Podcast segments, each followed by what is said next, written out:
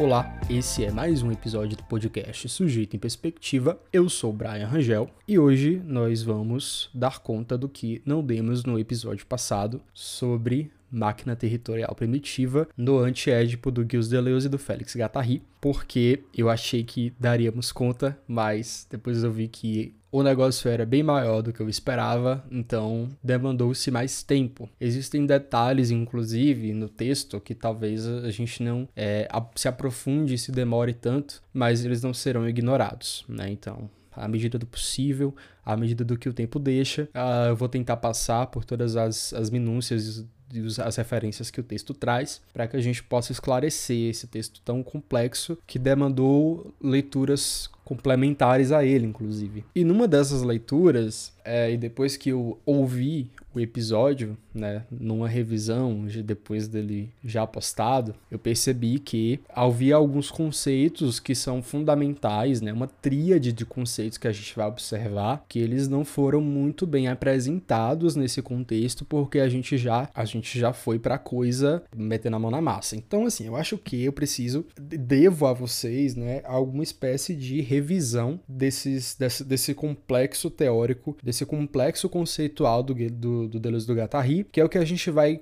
começar nesse episódio. Depois, a gente vai passar pelo texto, pelo livro em si, começando desde a máquina territorial primitiva até a representação territorial, que é o que antecede a máquina despótica bárbara, que será tema de outro episódio.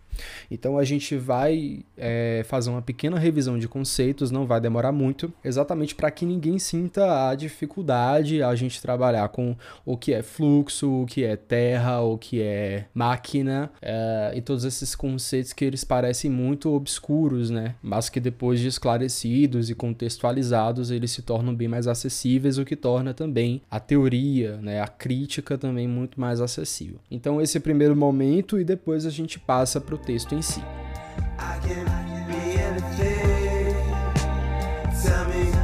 Tell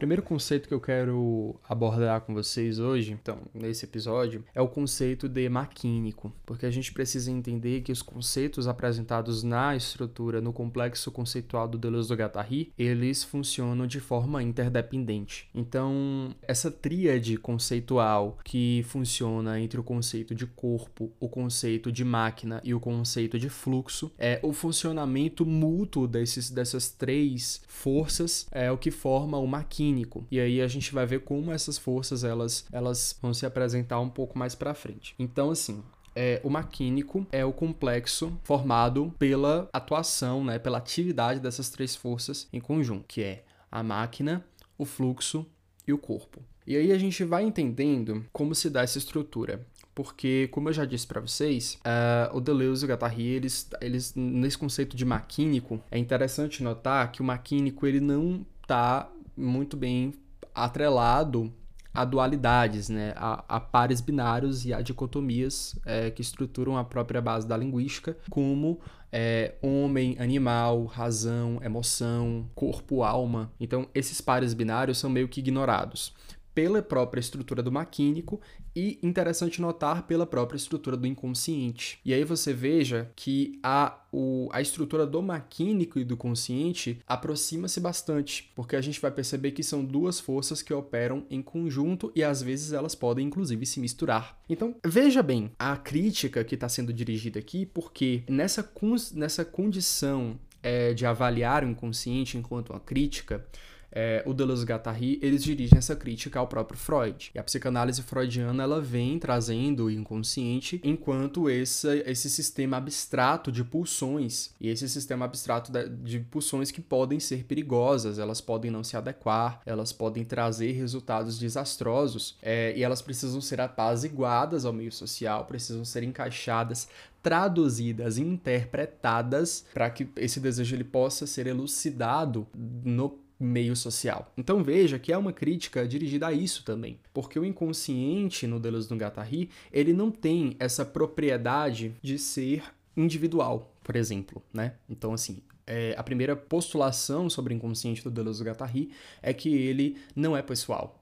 Ele é pré-pessoal. Ele está, ele é anterior à formação da pessoa e ele contribui para os processos de subjetivação e de sujeição daquela pessoa. Isso vai determinar outra característica do inconsciente de que ele é suprapessoal, porque se ele é, determina certas qualidades da pessoa, ele também entra em contato com uma, uma formação, uma criação da própria entidade social. A partir disso a gente pode entender então esse inconsciente maquínico, né, que a gente já mistura esses processos enquanto algo que não, não se faz ser representado, ou seja, ele não esconde esconde o significado oculto, ele mistura, ele hibridiza é, esses, essas duas características, essas duas naturezas que o próprio conceito de sócios ele guilhotina no real. Então, o que, que eu tô querendo dizer aqui? Porque esse negócio saiu para mim meio abstrato. Eu quero dizer que os sócios o próprio entendimento humano sobre a, a, natureza e sobre os processos guilhotina as, as coisas a número par, sempre a número de dois, né? Formando essas séries dicotômicas. Só que a própria condição de maquínico e de inconsciente, enquanto essa esfera de atividade do processo de socialização, do processo de criar sociedade, criar subjetividade, ele não está em nenhum momento cercado por esses processos, né, de dicotômicos, né? Então veja bem, o maquínico, ele mistura essas condições. Ele funciona revelando séries que podem ser significantes, elas podem assumir um significado, né? E aí a gente vai ver isso no conceito de desejo daqui a pouco, mas elas podem assumir um significado ou não. Então veja bem, o inconsciente é essa força, ele atua, ele atua em conjunto, ele atua por ou entre o maquínico e ele atua de forma tal que não se faça ser representado ou interpretado para que se possa descobrir um significado oculto através dessa hibridação desses duplos que orientam uma linguística. Ou seja, o inconsciente ele meio que desloca, ele quebra, ele, ele distribui, que seria uma série fechada de significantes, uma série é, coordenada que orienta uma ontologia para a própria linguagem. Isso nos leva, então, né,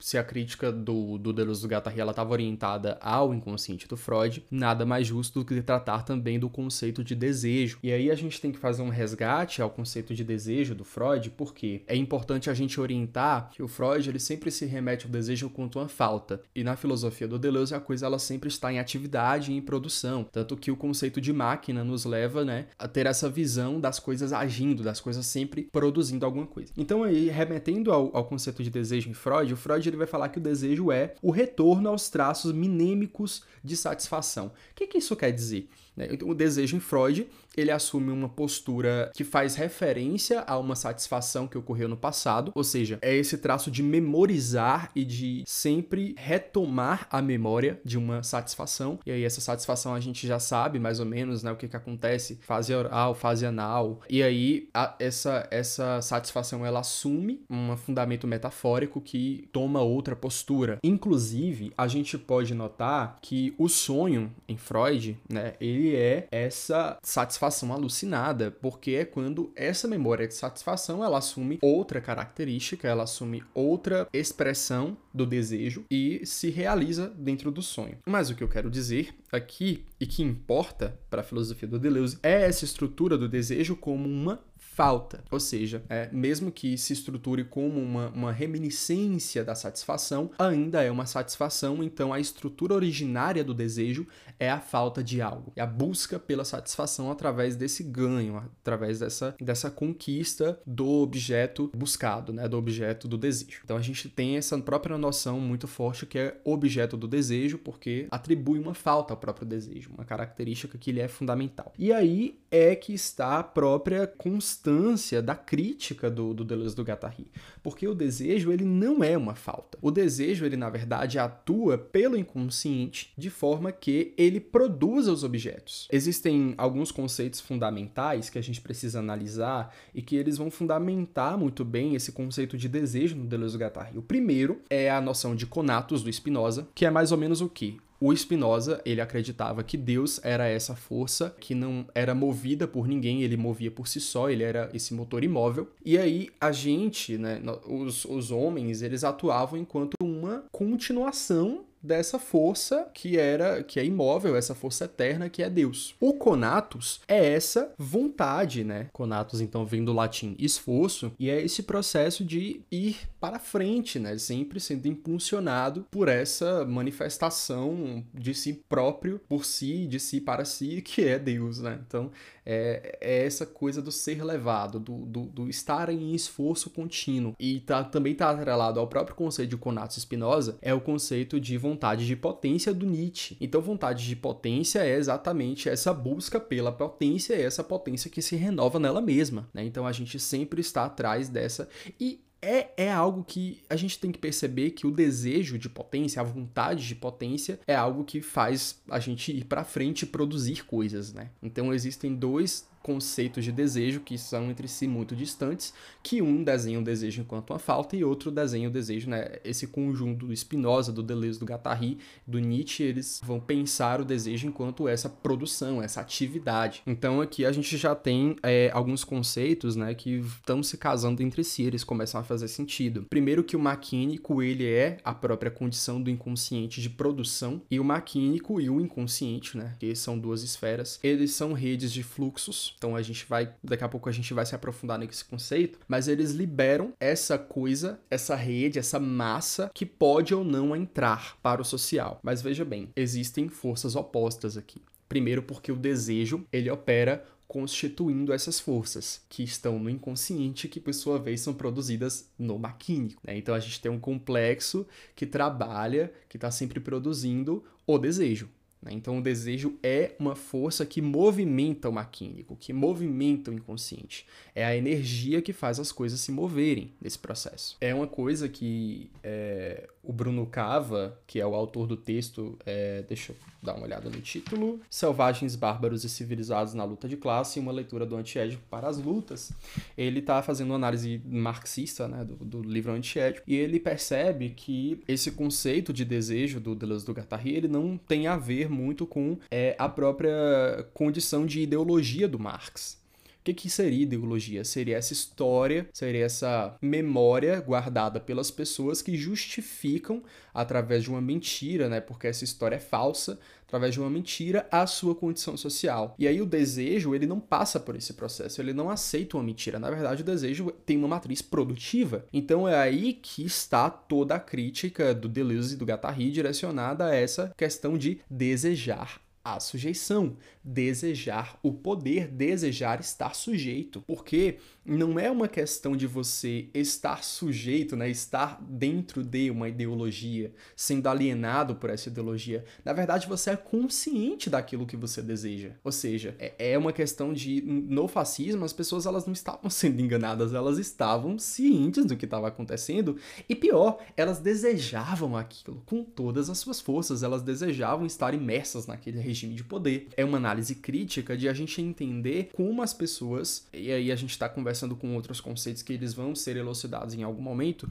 mas é o, o, problema que surge em Laboissy e que, e que atrapalha, né, que ainda dá norte a algumas investigações do Deleuze, que é de onde vem a servidão voluntária, né? Porque as pessoas querem servir, né? Porque as pessoas querem estar sujeitas a certos regimes de poder. Então, a, a gente vai perceber o, o seguinte aqui. O Deleuze e o Guattari, eles estão se livrando de várias amarras teóricas que vão direcionar as análises do social. E eles vão entender que existem duas forças que operam e essas duas forças operam só, então assim, elas são interdependentes, mas elas só operam por elas mesmas, então não existe nada para além disso. Essas duas forças são o desejo e o social, são forças opostas. E existem o desejo social e nada mais. E o que, que vai acontecer aqui mais ou menos? Existem essas duas forças e elas são pensadas enquanto máquinas, né? Então existe a máquina desejante e a máquina social. E aí o que, que quer dizer isso? A gente vai já que a gente já está nesse processo né, de entender o que é a máquina desejante. Então é essa máquina que está no, no, no, na face inconsciente do processo do maquínico e é essa face e essa, essa máquina que produz desejo. Então a gente tem essa, essa oposição. Né? Existe a máquina desejante, que é essa máquina que produz uma série de fluxos que eles podem ser significantes ou assignificantes. Eles hibridizam esses processos, eles, eles ignoram essas dicotomias criadas pela própria estrutura da linguagem linguagem e eles vão criando essa série de fluxos que podem ou não ser acatados, eles podem escapar também. E em oposição a isso, mas veja bem, não funcionando de forma dialética, não, não criando um conflito, mas de forma interdependente, porque uma não existe sem a outra. Existe a máquina social. E o que é essa máquina social? Essa máquina social captura esses fluxos, abraça esse processo, codificando ou axiomatizando, seja lá qual foi, qual foi o processo de, de, de, formação social, mas ela serve para capturar esses fluxos, fazer com que esse desejo ele seja recalcado de alguma forma e ele integre o corpo social é, de forma mais ou menos estável que é uma repulsa, porque não há estabilidade no desejo. Eu vou é, ler um, um, trecho desse texto do Cava, porque eu acho que ele elucida bastante, mais ou menos, como é que esse processo acontece, né? Então, é, ele diz assim: como vimos a relação entre máquinas, então ele indica que a tensão entre umas e outras, né, as máquinas sociais e as máquinas desejantes, ela se dá em termos de desarranjo. Enquanto a máquina social precisa integrar as máquinas desejantes segundo um maquinário mais ou menos estável, as máquinas desejantes funcionam desarranjando suas tentativas. Um desarranjo que é produtivo, fabricando conexões imprevistas, disjunções de contrários conjunções do heterogêneo, segundo uma entropia afirmativa de ações e paixões. O desejo, afinal, explora e constitui novos territórios, traça percursos impensados, cartografa outras paisagens do sensível, da ciência e da imaginação. Em consequência, as máquinas desejantes produzem um excesso que escapa da máquina social, desordenando as relações e arranjos. Já a máquina social precisa manter tal imanência excessiva sob controle, não deixar que tais derivas desejantes se generalizem pelo social. Dá-se, portanto, na máquina social um recalcamento primário do desejo. Imanentes máquinas desejantes e sociais também estabelecem, em função das contingências, uma relação de antagonismo, embora as últimas jamais deixem de ser constituídas pelas primeiras e vice-versa.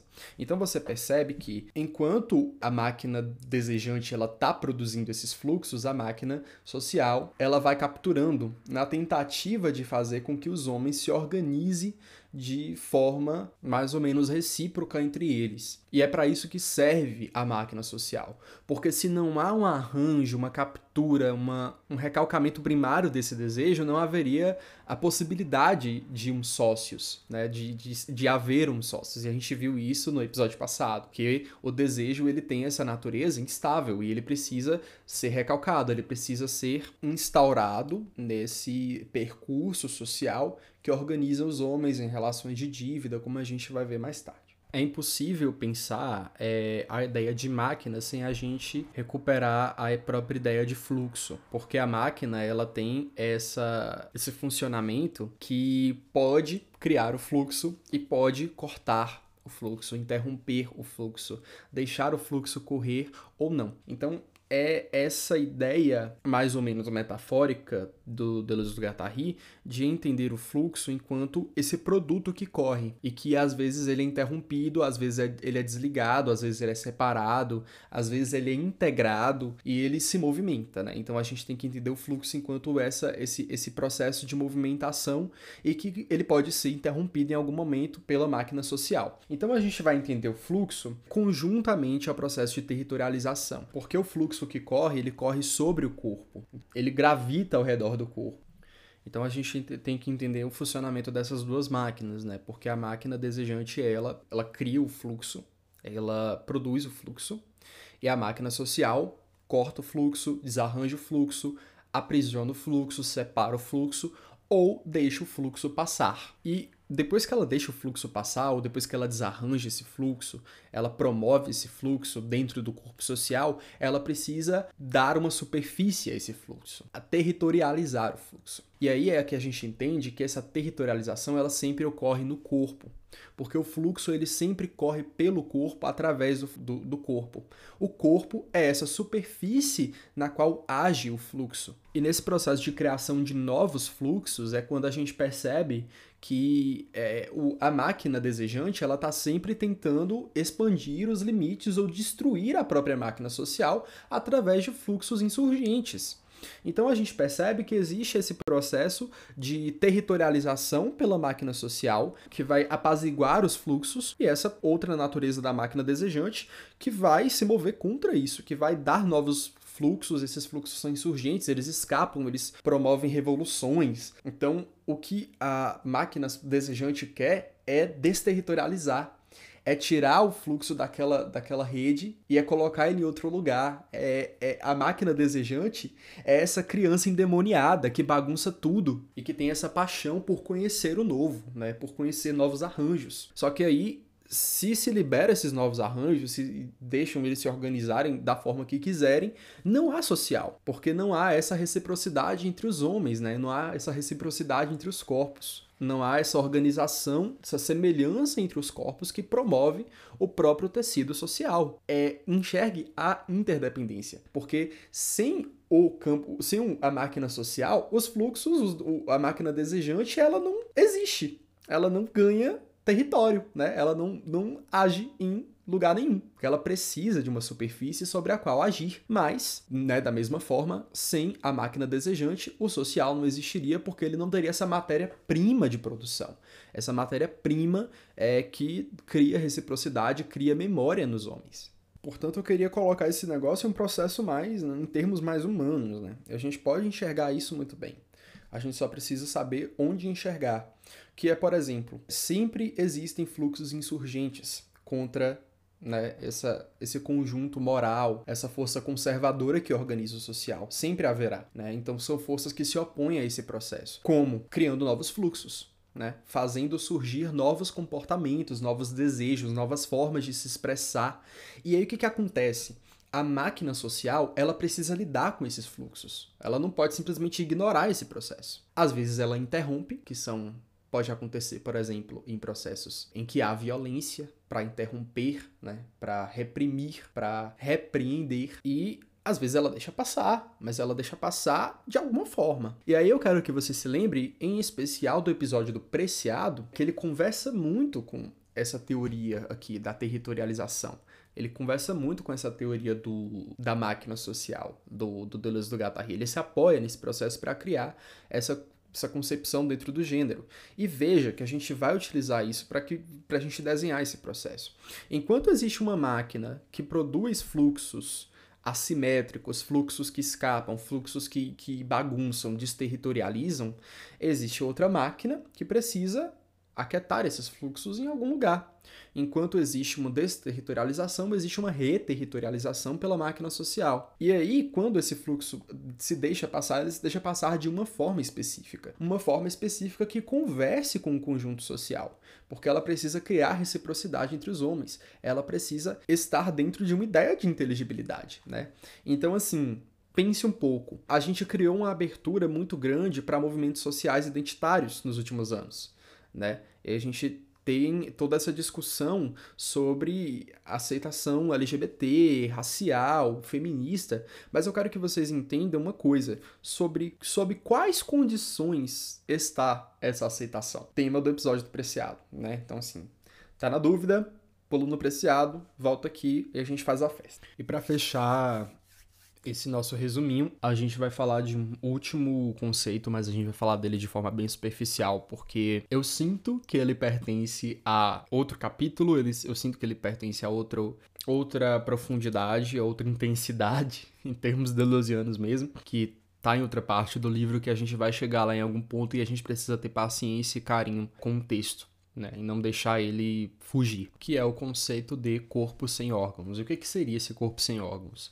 O corpo sem órgãos é essa estrutura de superfície lisa, ou seja, ele não foi acometido por intensidades, ele não foi acometido por fluxos. A gente precisa pensar o corpo sem órgãos exatamente como essa folha em branco, sobre o qual não correm fluxos ainda, né? Então é esse material intocado. E o corpo sem órgãos, ele funciona de tal maneira que os fluxos que nele correm são atraídos de formas diferentes e essas formas variam de máquina social em máquina social. Então a superfície do corpo sem órgãos é lisa. Não existem dobras do corpo sem órgãos. Essas dobras, elas são acometidas, elas são feitas, grafadas materialmente pelo corpo social.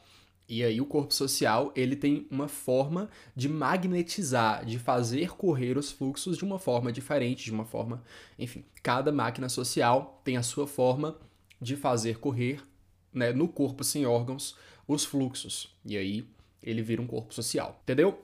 Tá meio superficial, eu entendo, mas eu preciso ter cuidado porque a profundidade do corpo sem órgãos vem com o estudo do texto e eu acho que a gente precisa matar o corpo sem órgãos, né, pouquinho em pouquinho, para entender é, todas as suas superficialidades e todos os seus aprofundamentos em cada referência que o Deleuze está trazendo. Bom, então fechamos essa primeira parte. Né? Esses eram os conceitos que eu queria é, tratar com vocês, os meus filhotes, porque realmente houve essa, até por minha parte mesmo, um medo de não estar tá inteligível que eu estava falando.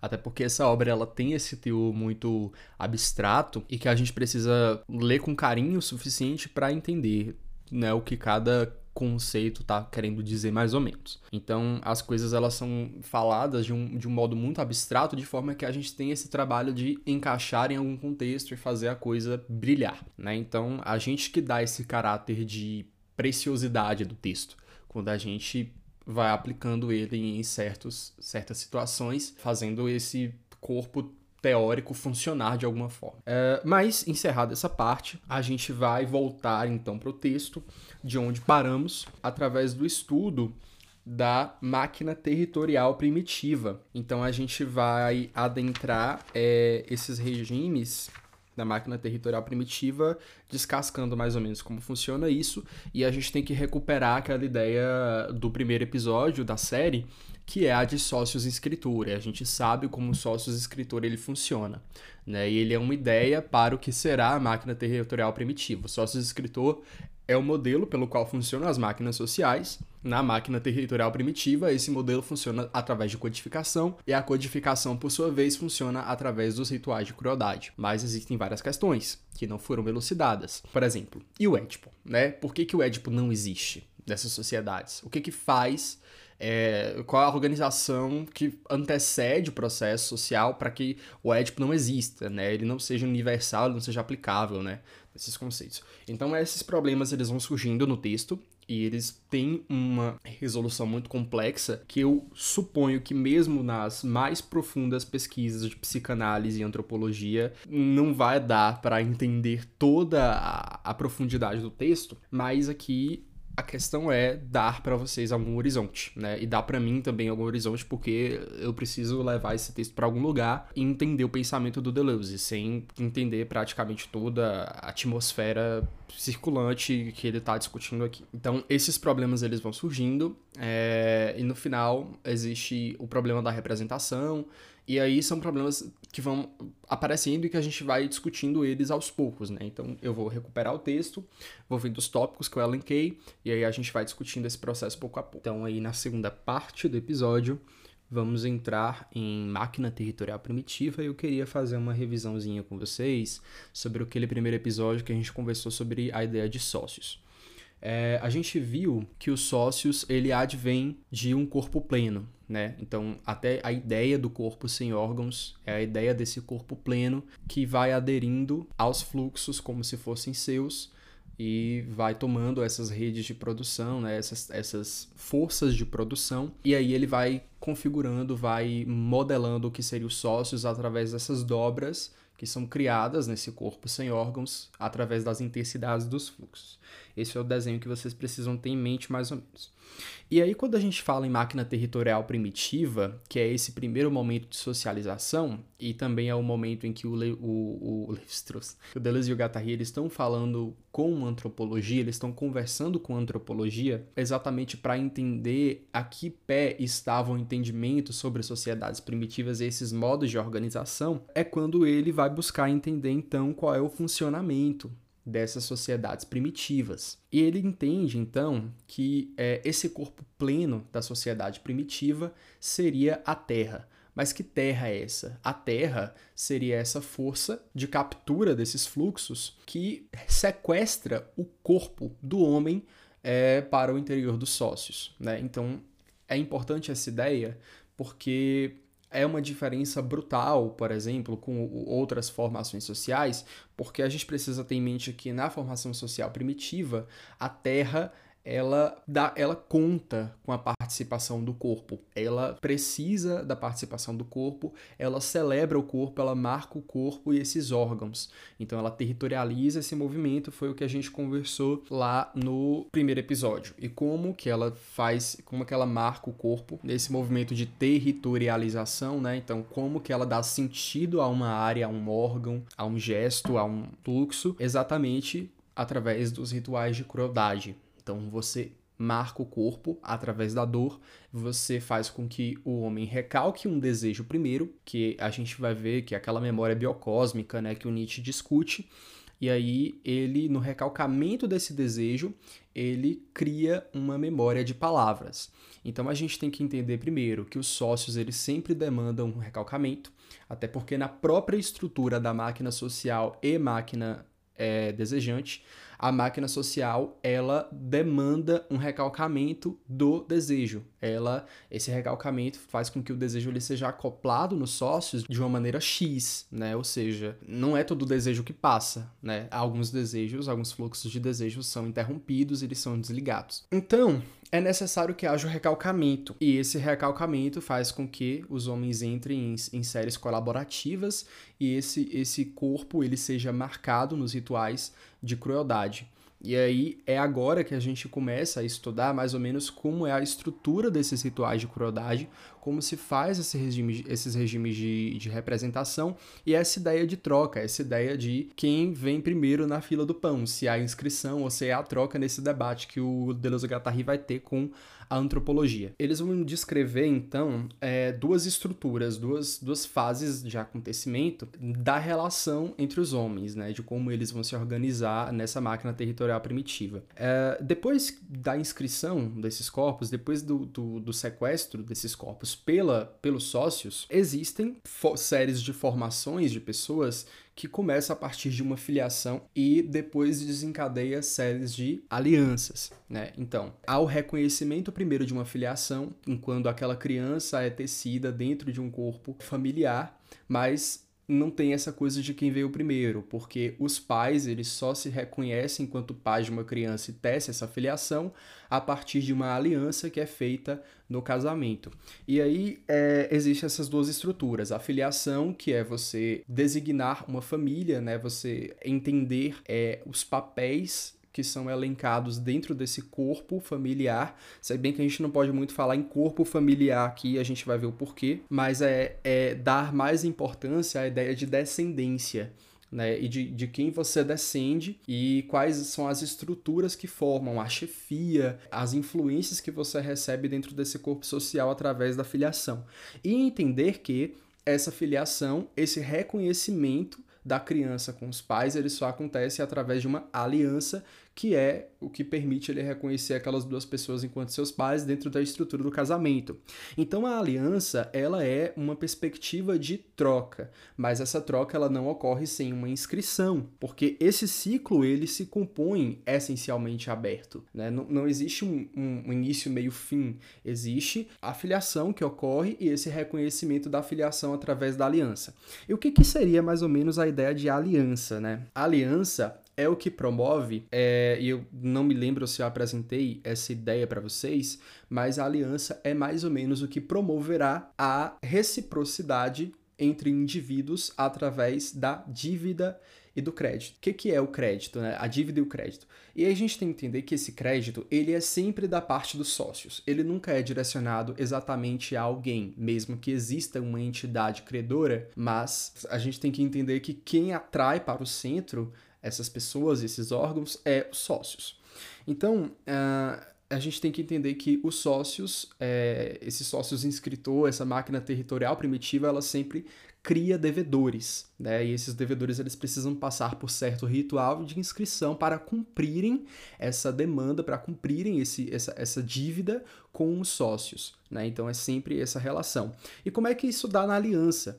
Aí a gente vai é, ter a ideia da troca de mulheres, por exemplo. Quando um clã dá uma mulher para outro clã, se cria uma dívida porque na outra geração, esse clã que recebeu a mulher deverá dar uma mulher para outro clã, e aí você cria sistemas de aliança. Você percebe que é, as mulheres, então, aqui, elas, as mulheres e as crianças, né, porque também tem esse regime de trocas, elas funcionam enquanto blocos móveis de dívidas que criam essas alianças de matrimônio e que inscrevem sempre essas outras pessoas enquanto aliadas, né? Então, inscrever enquanto aliado, né? Num, num ritual específico que pode aqui, por exemplo, ser o casamento. Quero chamar a atenção para esse trecho em que o Deleuze e Guattari eles falam o seguinte: é preciso que os fluxos sejam objeto de extrações que constituam um mínimo de estoque e que a cadeia significante seja objeto de desligamentos, que constituam um mínimo de mediações. Um fluxo é codificado quando desligamentos de cadeia e extrações de fluxos operam em correspondência, se estreitam e se esposam. Ou seja, é necessário que haja uma correspondência aqui entre grupos, né, entre pessoas, e que haja esse reconhecimento mútuo de dívidas, porque ao mesmo tempo que o fluxo é desligado, ele assume essa rede de extração ele se mantém flutuante, mas ao mesmo tempo opera uma dívida que deverá ser paga depois, né? E aí você vai criando uma série de relações, uma série de dívidas mútuas, uma série de correspondências, uma série de afirmações entre os homens. Então eles operam do mesmo jeito, eles acordam entre si. E veja bem que interessante notar que essa dívida, ela culmina os homens em certa impotência em relação aos sócios e entre si, o que impede, por exemplo, o nascimento de uma estrutura transcendental em que é, existe um, um, uma detenção de poder por parte de um só homem e que ele sinta prazer com esse poder. Então, veja bem, veja bem que situação aqui, quando você tá, por exemplo, um trecho da página 203, quando Deleuze e Guattari o seguinte: a máquina territorial segmentária esconjura a fusão pela cisão impede a concentração do poder, mantendo os órgãos de chefia numa relação de impotência para o grupo, como se os próprios selvagens pressentissem a escalada do bárbaro imperial, que, no entanto, surgirá de fora e que sobrecodificará todos os seus códigos. Mas o maior perigo seria ainda uma dispersão, uma cisão tal que todas as possibilidades de código seriam suprimidas. Fluxos descodificados a correrem sobre o sócio cego e mudo, desterritorializado. Esse é o pesadelo que a máquina primitiva esconjura com todas as suas forças e com todas as suas articulações segmentárias. A máquina primitiva não ignora a troca, o comércio e a indústria, mas ela os esconjura, localiza-os, quadricula-os, encaixa-os, mantém o mercador e o ferreiro numa posição subordinada, para que os fluxos de troca e de produção não venham quebrar os códigos em proveito das suas quantidades abstratas ou fictícias.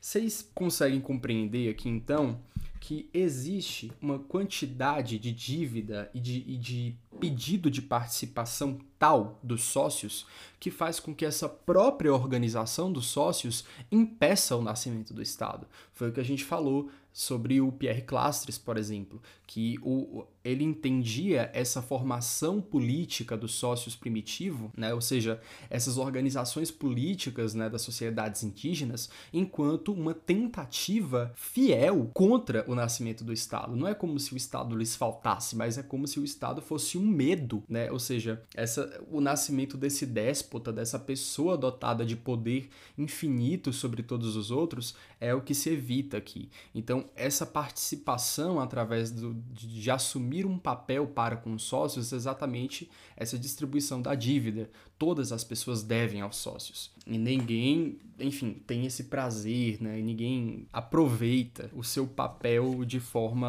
desarticulada, é, exercendo domínio sobre as outras pessoas. Porque até o chefe, ele tem essa, essa meio que impotência, ele não obriga ninguém, né? Essa, essa, essa questão de obrigar outra pessoa, o chefe que obriga outra pessoa, isso não existe nas sociedades indígenas. Então o chefe, ele tem ele mantém a coisa articulada, ele promove um processo de fala, né, que a gente vai ver mais tarde dentro do, dentro do teatro de crueldade, mas a gente percebe que existe um papel, né, e que ele precisa cumprir com aquele papel, e é uma dívida que ele deve aos sócios. Então, retornando lá à questão da filiação e da aliança, a gente vê então que a filiação ela tem duas características fundamentais. Primeiro, quando ela se apresenta de forma intensiva, que é quando ela emite esses significantes que são ambíguos, porque não se sabe o sexo da criança, apenas se entende que aquilo causa certas intensidades diferentes e essa intensidade chega ao corpo sem órgãos, chega aos sócios e promove uma dobra.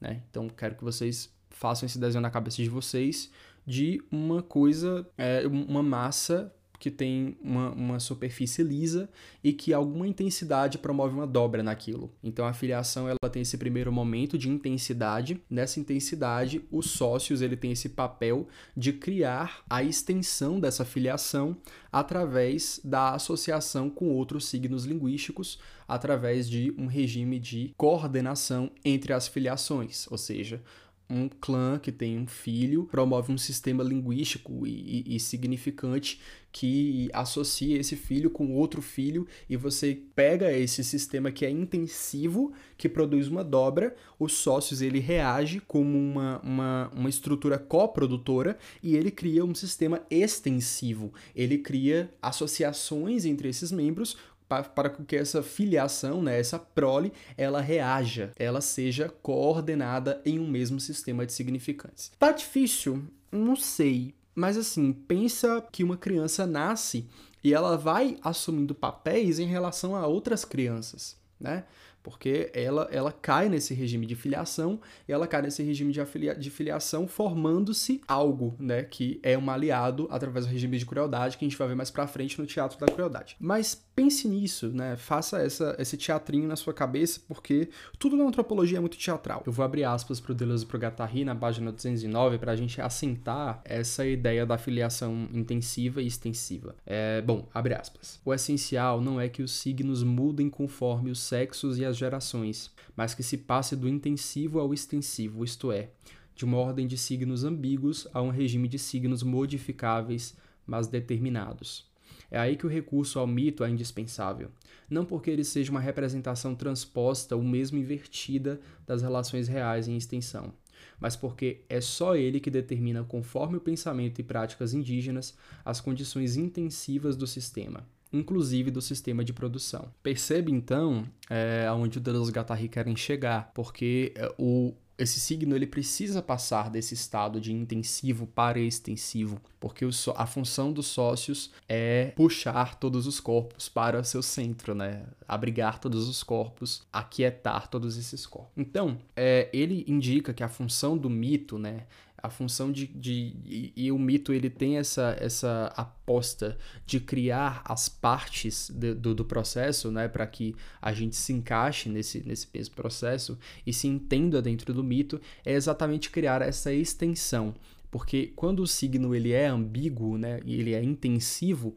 ele não permite que haja essa extensão, que é o processo de se aliar em superfície, né, se reconhecer com a pessoa ao seu lado. E aí, veja bem, que esse processo de reconhecimento, esse processo de coordenação em reconhecimento, ele só acontece através do mito, quando a gente entende que existem papéis, certos papéis sociais na filiação que são assumidos por essas pessoas né? E aí você cria esse sistema de filiação e você abraça esse sistema de filiação dentro de um sistema de aliança também. Então, para ficar bem mais claro, a extensão da filiação, ela discerne, ela serve para tornar um signo intensivo, que é ambíguo, em um signo discernível. E aí você consegue diferenciar as pessoas em sexo, em parentesco, você consegue indicar papéis sociais, e é isso que é a parte mais importante desse processo. Porque a extensão, essa correlação, cria de você para com o outro diferença de papéis e você se entende numa, num sistema de diferença sexual, você entende, um, você entende papéis familiares em um sistema de proibições, e é aí que aparece o incesto, que toma muitas páginas desse livro e que a gente vai tentar resumir esse processo, mais ou menos para a gente explicar como funciona o incesto dentro do antiédipo. Mais uma vez, enquanto uma crítica à própria noção do incesto, dentro da, do estruturalismo ou dentro da noção do incesto em Freud, no Édipo, o antiédipo ele vai entender que essa posição do incesto ela é sempre ou um dentro ou um fora, mas nunca um em no incesto. E isso coloca o incesto em uma impossibilidade. Por quê? Nesse sistema de filiação extensiva, em que ocorre essa coordenação desses corpos em afinidades que assumem papéis, existe uma espécie de proibição, uma espécie de recalcamento do desejo que liga uma pessoa a outra e não permite que algo aconteça. Ou seja, o que, eu quero dizer aqui é que a própria inscrição do corpo em um sistema de filiação que promove um papel social tal como a irmã e a mãe em referencial à criança que nasce torna aquelas duas pessoas parceiras sexuais impossíveis. E aí você tem duas possibilidades uma, se você pratica o incesto, você quebra esse sistema de filiação extensiva e você para de reconhecer essas duas pessoas enquanto sendo sua mãe ou sua irmã, e aí não ocorre incesto porque você está praticando sexo com uma pessoa qualquer que você não assume, que você não reconhece um sistema de filiação, um sistema de, de parentesco, ou você não pratica o incesto exatamente por reconhecer em um sistema de filiação extensiva que aquelas duas pessoas são parceiras sexuais indisponíveis porque você as reconhece como sendo sua mãe ou sua irmã. Então, a própria filiação extensiva, o próprio reconhecimento gera uma proibição, porque é a partir da proibição que se gera o papel social. Entendem Veja bem, veja bem, não há possibilidade, não há possibilidade de ocorrer incesto. Você pode transar com a sua mãe, isso é muito bem posicionado aqui. Inclusive ele fala, ele abre aqui. Não é possível fazer sexo com a sua irmã, com a sua mãe, e como renunciar ao velho argumento segundo o qual é preciso que isso seja possível, visto que é proibido. Mas o problema não está aí. A possibilidade do incesto exigiria tanto as pessoas quanto os nomes, filho, irmã, irmão, pai. Ora, no ato do incesto, podemos dispor de pessoas, mas elas perdem seu nome, já que esses nomes são inseparáveis da proibição que os interdita como parceiros ou então nomes subsistem, mas designam tão somente estados intensivos pré-pessoais que bem poderiam estender-se a outras pessoas, como quem se chama mamãe a mulher legítima ou irmã esposa. Então percebe-se que o incesto é sempre essa zona de limbo, ele nunca é em si mesmo, porque ele sempre demanda uma força que o impossibilita. Então você veja que o que marca é a máquina territorial primitiva é esse sequestro dos corpos. Então a família que se forma através dessa filiação extensiva, né, quando esses, esses corpos eles são reconhecidos em uma estrutura de pai, mãe, é, mas que não se priva a isso, né? Tanto é que esse pai e essa mãe têm outra função nesses, nesses sócios, né? Então, esse pai ou essa mãe, eles vão assumir outros papéis, outras dívidas dentro do corpo social que participam ativamente da política, que participam ativamente da religião, que participam ativamente dos, dos rituais e fazem com que essa família ela não fique privatizada, ela não esteja, ela sempre esteja devendo algo aos sócios, ela sempre vai lá proclamar os rituais e fazer o que deve ser feito. Então, essa é mais ou menos a visão.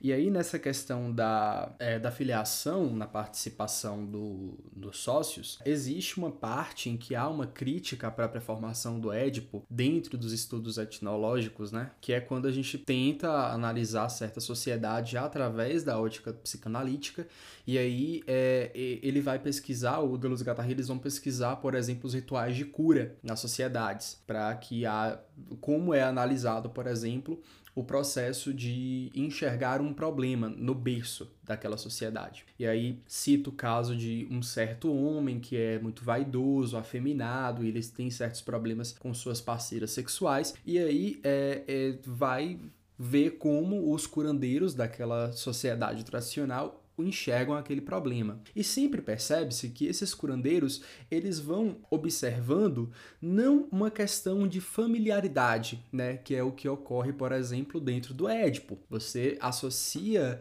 é, os problemas a certo significante na figura de um pai, que pode ser um avô, que pode ser uma figura de autoridade, e aí esse processo ele vai assumindo certas posturas de acordo com os desejos, de acordo com as faltas, de acordo com a castração. Então são problemas que ocorrem dentro dessa estrutura de piana. Já nessa sociedade tradicional, o que ocorre é o seguinte: o problema ele é analisado em relação a um todo, em relação a uma ancestralidade, em relação a uma fragilidade que está ocorrendo, por exemplo, dentro do próprio seio da, daquela sociedade tradicional, através do enfraquecimento do chefe. Então, existe uma análise tanto histórica que vai esclarecer como que esse processo, né, como que a família, como que os problemas eles estão sempre sendo acordados pelo social. Então o problema que é de uma pessoa é de todas as pessoas, porque ele simplesmente esclarece que é um problema do, da, da própria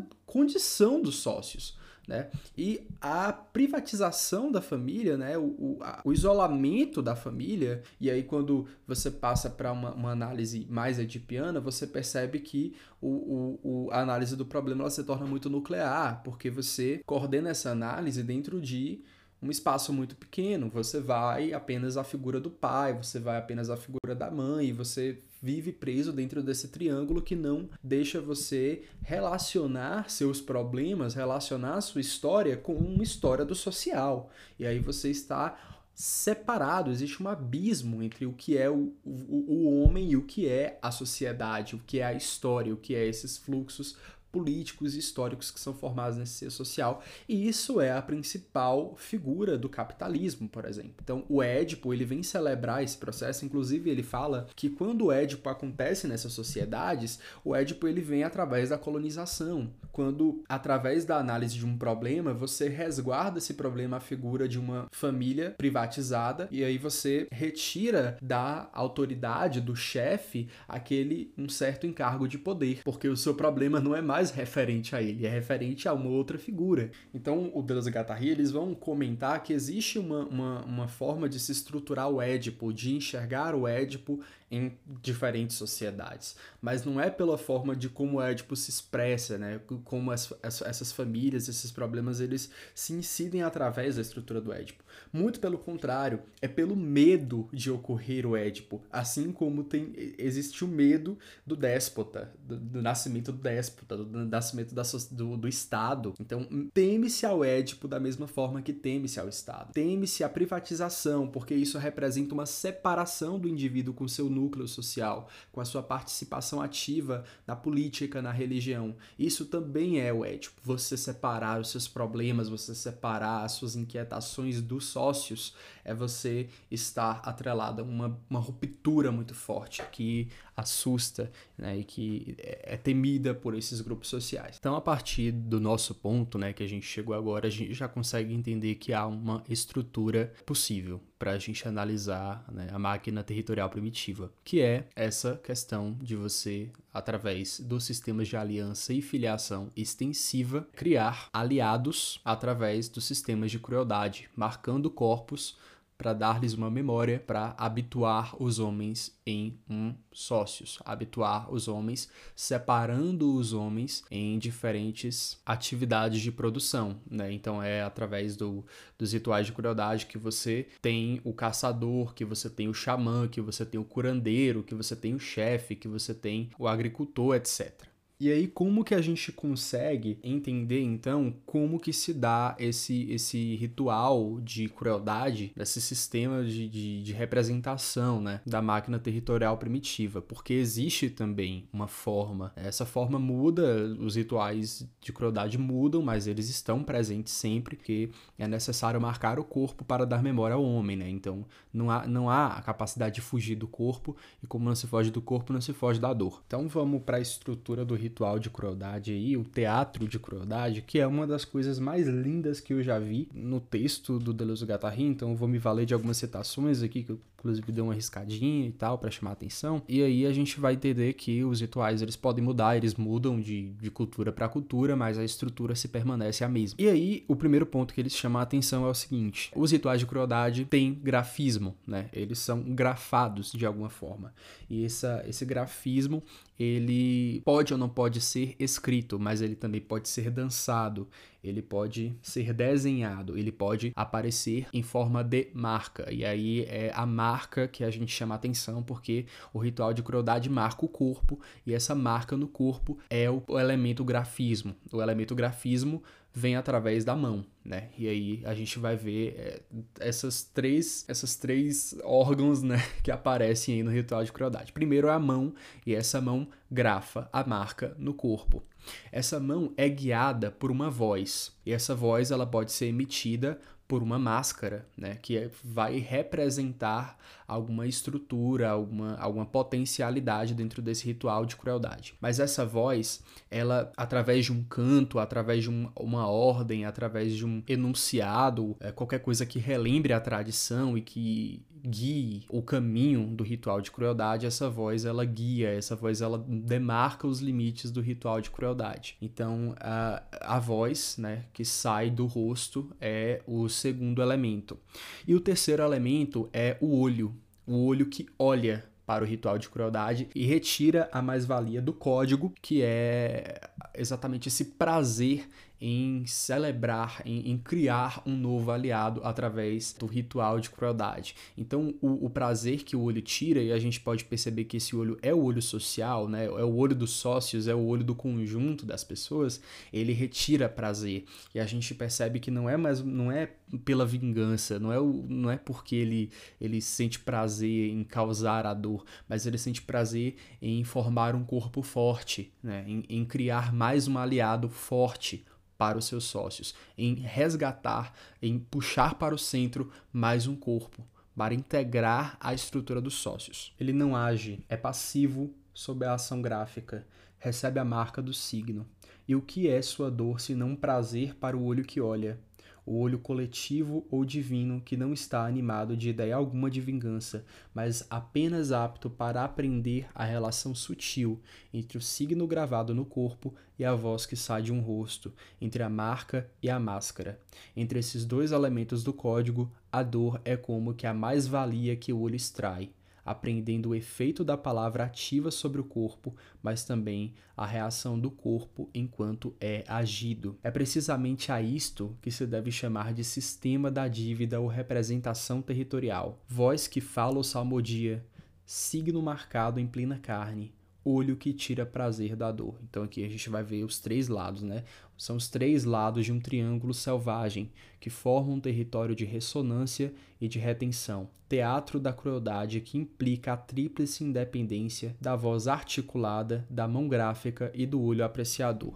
Então, esses três elementos que integram o teatro de crueldade e que formam aliados, né? Então, esse é um ritual de aliança, esse é um ritual de filiação e que formam, que conectam esses homens nesse tecido social, que puxam para o centro os, os corpos no tecido social. Então vou abrir aspas aqui na página 253, quando o Deleuze Guattari fala o seguinte: Como explicar, pergunta ele, que a dor, pergunta Nietzsche, que a dor do criminoso possa servir de equivalente ao prejuízo que ele causou. Como se pode ser pago com sofrimento? É preciso invocar um olho que tire prazer disso, sem que isso tenha algo a ver com a vingança. É o que Nietzsche chama de olho avaliador, olho dos deuses amantes dos espetáculos cruéis, já que o castigo tem ar de festa. A dor faz parte de uma vida ativa e de um olhar complacente.